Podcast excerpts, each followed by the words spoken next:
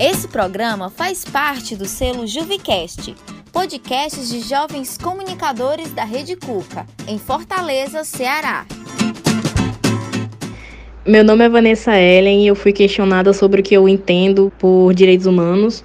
Bom, eu entendo que direitos humanos é, são, são direitos que deveriam ser bons para a população, né, para as pessoas, mas eu creio que no final prejudica mais do que, do que é bom, porque acaba só ajudando os bandidos, né, as, as pessoas de má índole que, que só fazem o mal para a sociedade e que, enfim, saem impune, impunes por conta dessa, desses direitos humanos. Oi, meu nome é Samuel, eu tenho 21 anos. Eu entendo direitos humanos por os direitos básicos que um humano deve ter acesso, é, só por estar vivo, só por ser humano, como se livre de dor, de fome, de sede, tormentas psicológicas e também a questão do, da, do acesso à dignidade, à saúde e, enfim, eu acho que o próprio direito à vida, né, está incluído nessa questão dos direitos humanos.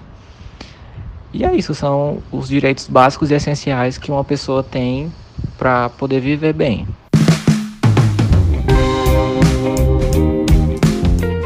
No ar, programa Mistura.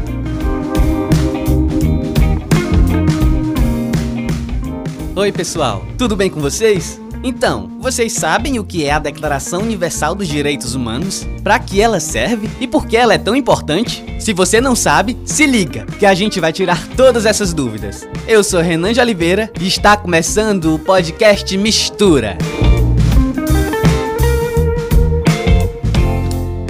Ouça agora o áudio de Leandro Carnal sobre a Declaração Universal de Direitos Humanos. Um mundo horrorizado de 50 anos de guerra vai criar em 48 essa Declaração Universal dos Direitos do Homem e do Cidadão. Muito importante. Porque este texto foi assinado por todos os países da ONU e para entrar na ONU a condição é concordar com ele. Por que, que isso é importante? Todos os países que fazem parte da ONU, quase 200, tornam esse texto parte da sua crença ao entrar na ONU. Logo, ele estabelece valores universais. Eu posso dizer que é errado não dar à mulher direito de voto, porque a Declaração dos Direitos do Homem Universal e sua complementar Declaração dos Direitos da Mulher, que nós vamos falar depois, estabelece isso. Eu estabeleço um freio ao relativismo absoluto das culturas. Não, naquela cultura a mulher está acostumada a apanhar, não vale aqui o conceito ocidental de defesa da mulher. Vale. Vale porque este país entrou na ONU. Este texto da ONU que eu recomendo a leitura, ele é a Carta Universal do planeta Terra. Tivéssemos que apresentar a um ET algo que seja universal, é este texto. É o documento mais traduzido da história, traduzido em 360 línguas. É o documento mais traduzido. E lembrando a vocês que o governo chinês, o governo da Arábia Saudita, do Brasil, dos Estados Unidos, naquela época ou depois, assinaram este documento. E para entrar na ONU, isso é uma condição.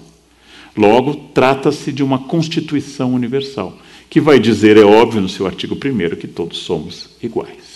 Todos os seres humanos nascem livres e iguais em dignidade e em direitos. Logo, como são dotados de razão e de consciência, devem agir uns com os outros em espírito de fraternidade. Este é o primeiro artigo da Declaração Universal dos Direitos Humanos, que foi adotada e proclamada pela Assembleia Geral das Nações Unidas em 10 de dezembro de 1948 e neste ano de 2020 completa 72 anos. E para falar sobre esse documento tão importante para a história da humanidade, a gente vai conversar com Marcos Rocha, que é psicólogo e diretor da Fábrica de Imagens. Ele coordena a mostra audiovisual Curta o Gênero e também o Ponto de Cultura Outros Olhares, Equidade e Diversidade, que realiza o seminário Outros Olhares de Direitos Humanos e o projeto Cactus, Centro de Curta, Arte e Comunicação para a Promoção dos Direitos Humanos, da Equidade de Gênero e a Afirmação de Direitos Humanos. Obrigado, Marcos, por ter aceito conversar com a gente. Eu, a gente que agradece o, o convite que vocês fizeram. Mas afinal, Marcos, o que é a Declaração Universal dos Direitos Humanos? E como foi que ela surgiu? A Declaração Universal dos Direitos Humanos nasce logo após uh, o encerramento da Segunda Grande Guerra, né, da Segunda Guerra Mundial, né, nasce em 48, né, no âmbito da, das organizações das Nações Unidas, né, e tem como talvez seu maior horizonte, ou seu maior legado, servir como uma espécie de normativa internacional para a garantia das liberdades, né? para a garantia de uma, de uma vida que a gente poderia dizer dentro de um outro patamar civilizatório, né? dentro de um patamar onde as liberdades fossem asseguradas, onde o direito à vida fosse assegurado, o direito de não ser torturado, de não ser preso injustamente, enfim, nasce logo após da, do, do, evento absolutamente horroroso do, do Holocausto, né? Onde milhões e milhões de vidas foram perdidas nessa, nessa guerra, que se estendeu aí ao longo de seis anos, né? Tendo como principal palco a, a, a Europa, né?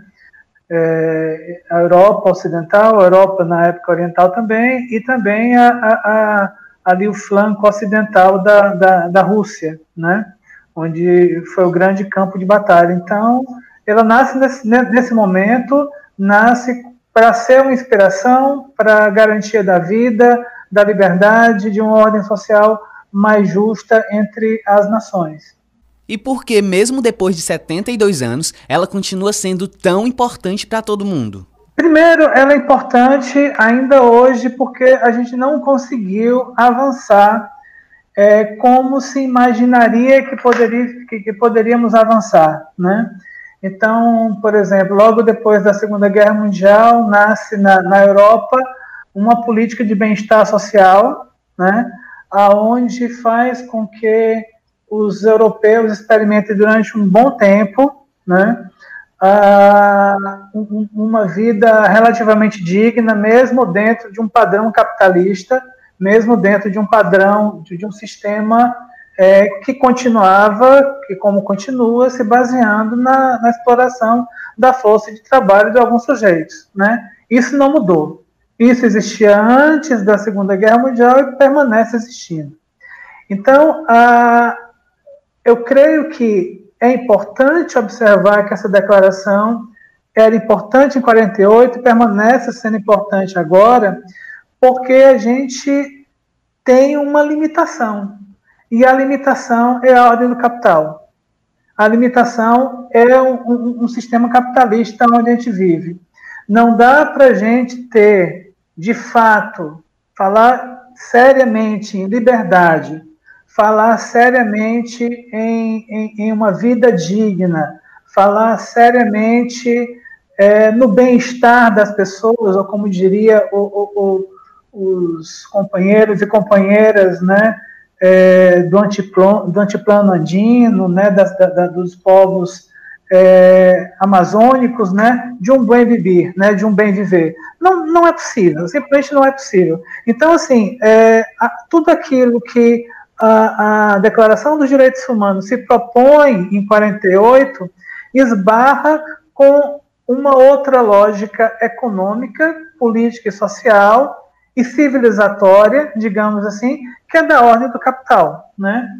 E quando você tem uma ordem instalada, né, onde você prioriza o capital, né, em detrimento das vidas e das pessoas, torna quase que inexequível qualquer possibilidade de você criar um Estado, e eu falo tanto Estado enquanto países, mas como um, um Estado civilizatório, digamos assim, em termos mais abrangentes, que realmente pudesse efetivar aquilo que está posto na, na, na, Carta de 48. A gente não vai ver claramente no texto, não haverá pobres, todo mundo tiver, terá a renda que precisa ter para viver e viver com dignidade. Não, a coisa se dá dentro de um ponto de vista dos direitos humanos, mas dos direitos humanos dentro de um Estado burguês, dentro de uma sociedade capitalista, que vai ter limitações porque para que existam ricos e muitos ricos, né? Perdão, para que existam ricos, muito ricos, né? Mesmo sendo poucos, é preciso uma massa enorme de, de, de pobres que lhes gere riqueza através do seu suor, através do seu trabalho, né? E Marcos, você pode falar para a gente alguns dos direitos básicos estabelecidos por esta declaração? É, o, o, primeiro, né, o primeiro artigo, que na verdade, como todo primeiro artigo, ele serve como grande preâmbulo e como grande norteador, a gente poderia né, colocar para vocês. Todos os seres humanos nascem livres e iguais em dignidade e em direitos, dotados de razão e de consciência, devem agir uns para com os outros num espírito de fraternidade. Bem, isso daí já, ter, já daria uma discussão de uma tarde, de um dia inteiro, cada palavrinha dessa, né? Nascem livres, iguais em dignidade, iguais em direitos, dotados de razão e de consciência, né? É, é, que é uma coisa extremamente subjetiva, né? Por isso que eu digo que é um, um, uma normativa, né? Serve como algo que orienta, né? e devem agir uns para com os outros em espírito de fraternidade, né? Então, é, é, é, é, muito complicado você ouvir isso, você ler isso e ver como é que as nações signatárias, né, dessas cartas que assinaram isso em 48 fazem completamente o oposto, não somente dentro das suas casas, né, dos seus países, dos seus estados-nação, mas como também em relação aos outros países, aos outros estados-nação. Né? Então, pega o exemplo do Brasil e como o, o, governo brasileiro atual tem lidado, por exemplo, com os brasileiros e as brasileiras, sobretudo as mais vulneráveis, né? Ou, perdão, vulnerabilizadas, porque ninguém é vulnerável. Torna-se vulnerável por conta de uma ação opressiva, destruidora, necropolítica. Né? Então, quando a gente fala de uma população indígena, de uma população de pessoas, de mulheres, a gente não está falando de vulneráveis, a gente está falando de vulnerabilizados, né? Vulnerabilizados por um sistema socioeconômico e político que as leva a uma situação de vulnerabilidade. Então, é, é, como é que fica essa história né, da, da, da promoção de lidarmos uns com os outros sobre a égide, digamos assim, da fraternidade? ou quando a gente observa no, do ponto de vista das políticas internacionais, né? E aí a gente pega, por exemplo, os Estados Unidos, né? Então, a, a, política internacional dos Estados Unidos, e eu não estou falando da época do Trump, né? É, é porque eu já esqueci dele. Então, assim, é, é, eu não estou falando da política do Trump, né? Eu tô, que é um republicano, que tem uma, uma perspectiva mais conservadora e tudo. Eu estou falando da trajetória, por exemplo, do democrata Obama, que teve uma política mais belicosa, que teve uma política mais armamentista, mais intervencionista do que o próprio Trump. Né? Não vamos esquecer que, por exemplo, aquele escândalo da espionagem com relação a Dilma, né, com relação a Petrobras, se dá no governo Obama, ou pelo menos é descoberto no governo Obama, que nunca se desculpou, que nunca fez nenhuma menção a, a, a esse caso, é, é, é, nem perto de, de, desculpas, né?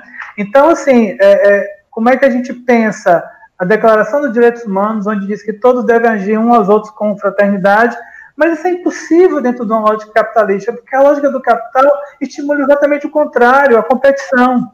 Estimula exatamente o contrário, a, a, a, a uns fagocitarem os outros, destruírem ou, ou, ou, sugarem aquilo que há de mais precioso na vida da, da, das outras pessoas e dos outros estados, né?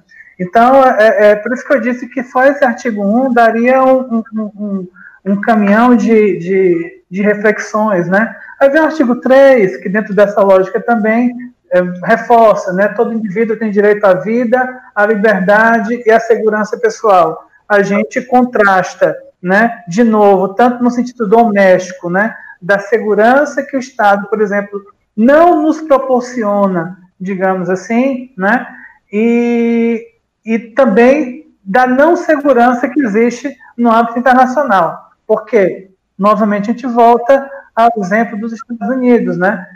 É pródiga a história dos Estados Unidos ficarem intervindo na América Latina né, e destituindo é, é, presidentes e presidentas legitimamente eleitas, ou com intervenção mais de ordem militar, ou com a, a, apenas mostrando que existe ali um aparato militar que pode ser acionado, como no caso de 64, caso as coisas não corram do jeito que, que era a expectativa é, do governo é, estadunidense, seja através de inteligência, né? como, por exemplo, os golpes de Estado no Brasil, em Honduras, né? as tentativas de golpe na Venezuela e por aí vai. Né? Então, onde está o direito à vida, onde está o direito à liberdade e à segurança pessoal? Por isso que eu digo, em tese, a, a Declaração é, Universal dos Direitos Humanos é um norte, é uma normativa, perdão, né, uma perspectiva mais descolonizada, é um sul a ser seguido, digamos assim, mas ela esbarra né, numa, numa lógica necropolítica neoliberal que, e, que por isso tudo que está dito aqui ainda está em falta, né? principalmente para aqueles estados, para aqueles países que estão aqui na América Latina, que estão na África, né, que estão naquilo que se, que se costuma chamar de uma espécie de sul global. Né? A Declaração de Direitos Humanos tem uma grande importância, tanto para o coletivo quanto para a pessoa enquanto indivíduo. Mas na internet, por exemplo, é muito comum ler comentários que afirmam que os direitos humanos só servem para proteger bandido. Por que esse pensamento é tão prejudicial e como a gente pode combater ele? É, eu acho que vamos pegar o exemplo do, do, do Brasil. Eu gosto muito da, da fala da Mariana Chauí quando ela, ela coloca que o Brasil, quando todo mundo diz que é um país muito acolhedor, muito amistoso, muito isso, muito amoroso, ela diz, não, o Brasil ele tem traços autoritários, né? tem traços conservadores que são inegáveis, né? tem traços de, de arbitrariedade. Né? Quantos golpes de Estado já se realizaram no Brasil ou se ensaiaram no Brasil? Né? É, como é que pessoas de classe mais elevada financeiramente tratam aqueles que é, são mais pobres e como é que às vezes pobres tratam outros sujeitos que são mais pobres do que eles, né? Numa, numa espécie de ciclo de autoritarismo, de, de prepotência, de arrogância, né? E, e, e muitas vezes conservadora, né? Conservadora no sentido de que é, não existe nenhum problema é, você ser conservador, né? Eu acho que é importante dizer isso. Isso faz parte, inclusive, do, da questão do direito à liberdade. Eu posso ser mais liberal em determinadas coisas, você pode ser mais conservador. O que não pode existir é que, num determinado momento, eu pegue e, e, e transforme esse meu conservadorismo, que deve servir para mim, na minha vida privada, e queira transformar esse conservadorismo como se fosse um fundamentalismo. Então, é, é isso que tem que ser. Né? O, o, ponto fundamental, fundante é esse, você tem que ser assim, você não pode transar, você não pode fumar, você não pode fazer isso, né? E, e às vezes até beirando uma perspectiva extremista, né? Na qual é, te, é, você teria o direito, inclusive, de acabar com aquela vida, da vida daquele sujeito, porque ele não pensa igual a você, não faz as coisas conforme você, não performa socialmente é, similar à, à, à tua performance. Né? Então, assim, é, é, é, o que eu imagino, né? sobretudo em momentos de crise, como a gente está vivendo, né? e essa crise que nunca acaba, né? É, eu acho que as pessoas tendem a buscar respostas mais rápidas, sabe? Tentar. Qual, qual o, o, meio de caminho mais rápido para eu conseguir sair disso, ou, ou, ou para eu conseguir mudar a minha vida, né? E as respostas conservadoras, essas respostas fundamentalistas, elas são sempre mais rápidas, né? Não exige muito pensamento, né? Vá por aqui, pense assim que vai dar certo, né? Caminhe por esse caminho moral, tá certo? Que nada vai ocorrer de ruim na sua vida. Então, a, a, a, são fórmulas mágicas, né? O, esse pensamento mais conservador, mais fundamentalista, ele se baseia praticamente em fórmulas mágicas e, em momentos, sobretudo de crise, a gente se agarra naquilo que dá uma resposta mais rápida a gente. As respostas mais demoradas são mais dolorosas. E a gente corre o risco de a gente morrer e não ver o resultado, né? Enquanto essas outras vendem a você uma promessa de que no dia seguinte a tua vida vai estar mudada, né? Então, eu acho que em parte, esse nascimento e esse fortalecimento de perspectivas mais conservadoras, fundamentalistas, né, é, que muitas vezes passam pelo desrespeito à vida do outro, né, passam pela legitimação, inclusive, da morte do outro, passa inclusive pelo desejo de que um outro morra. Isso é muito, isso é muito complicado, né? O desejo de que um outro morra, né? É, é, é porque ele não é adequado, né? Porque ele não está em conformidade com aquilo que foi que foi prescrito por essa norma, por essa regra que me disseram que eu seguindo tudo vai dar certo. É, é muito complicado. Então existe aí um pouquinho dessa gênese, dessa dessa formação desse, desse pensamento mais fundamentalista, que se casa um pouquinho com essa tradição que a Mariana Chauí vai falar, né, de como a, a gente é, é, é, colonizado, né, e a nossa e a nossa história é marcada por esse autoritarismo, né, que se expressa de forma muito interessante, por exemplo, com aquela frase que todo mundo já ouviu, inclusive talvez até dirigida a você mesmo, né? Você sabe com quem você está falando, né? Então, é, é essa frase clássica né, que existe no Brasil e que já é motivo de tese, de dissertações e tudo, expressa bem. E você ouve essas frases do alto a baixo da, da sociedade. Né? Desde aqueles que têm mais grana, aqueles que têm menos grana, mas que de repente é irmão de um soldado, é irmão de um policial, é irmão de, sei lá, é primo em segundo grau, sei lá, do síndico do prédio, alguma coisa desse tipo. Então você usa desse argumento, né? Desde março, a gente está inserido em situação de pandemia provocada pelo Covid-19. Uma situação de calamidade, né? De acordo com relatórios da ONU, os grupos mais afetados por essa crise pandêmica na América Latina são mulheres, indígenas, a população afrodescendente e também trabalhadores informais e migrantes. Sem falar de toda a dificuldade que a galera que mora em periferia enfrentou e continua enfrentando. De que forma essa declaração se relaciona com esse momento em que a gente está vivendo atualmente? Ela se relaciona da mesma forma paradoxal. É uma declaração que afirma o direito à vida, que afirma o direito à liberdade, que afirma a, a dignidade dos povos, mas em contraposição, ela bate de frente exatamente com um sistema que não propicia isso, né? que não favorece o estabelecimento dessa, dessa liberdade, dessa, dessa vida, dessa vida plena, dessa é, de você ter, ter, direito, veja bem, a não ser torturado, a não ser morto, porque isso é o que tem acontecido, né? O que tem acontecido com o que acontece com mulheres e, e com sujeitos negros e pardos nas periferias e com mulheres indígenas, homens indígenas, povos originários originários não é simplesmente uma, uma questão da morte física, é a tentativa de uma morte simbólica também, e é também uma tortura, né? É uma tortura. Você ser negado a você o direito à terra quando a terra para ti é sagrada, isso é tortura, né? Mulheres que ficam sobre a, a, as ameaças de, de, de um homem durante um processo pandêmico, né? É uma tortura, né? Negros e negras, quilombolas, remanescentes quilombos, que não têm seus direitos é, é, reconhecidos, isso é um processo de tortura. Então, é um processo que aí muitos estudiosos têm falado, né, desse processo de necropolítica.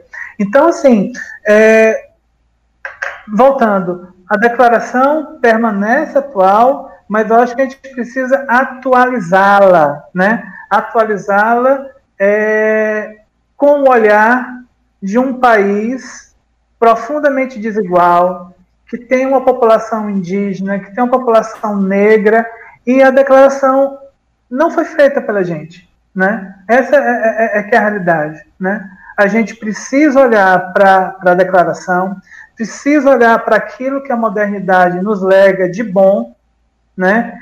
e quando eu falo de bom, é aquilo que promova a vida, não é que promova necessariamente tecnologia, riqueza, desenvolvimento, não. É que promova a vida e, ao mesmo tempo, olhe né, os nossos povos originários. Aí eu falo tanto os povos originários é, é, é, de Abiaiala, da América Latina, como também os povos que vieram em diáspora né, da África para cá, e ver como é que esses povos também podem contribuir, como é que essas epistemologias podem contribuir para a gente refazer um, um, outro pacto de direito humano que não seja eminentemente eurocentrado e marcado pela égide do, do, do, capital, né? Então é atual, é atual, é um documento valioso, é um documento valioso, mas acho que ele precisa ser reavaliado, precisa ser redimensionado com esse olhar, digamos assim, desse sul global, né?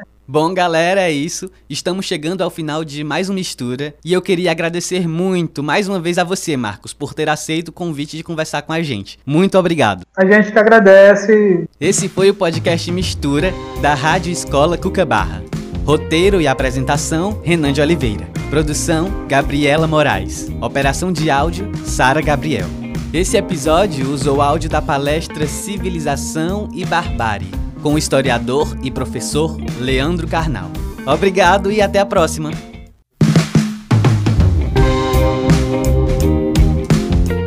No ar, programa Mistura.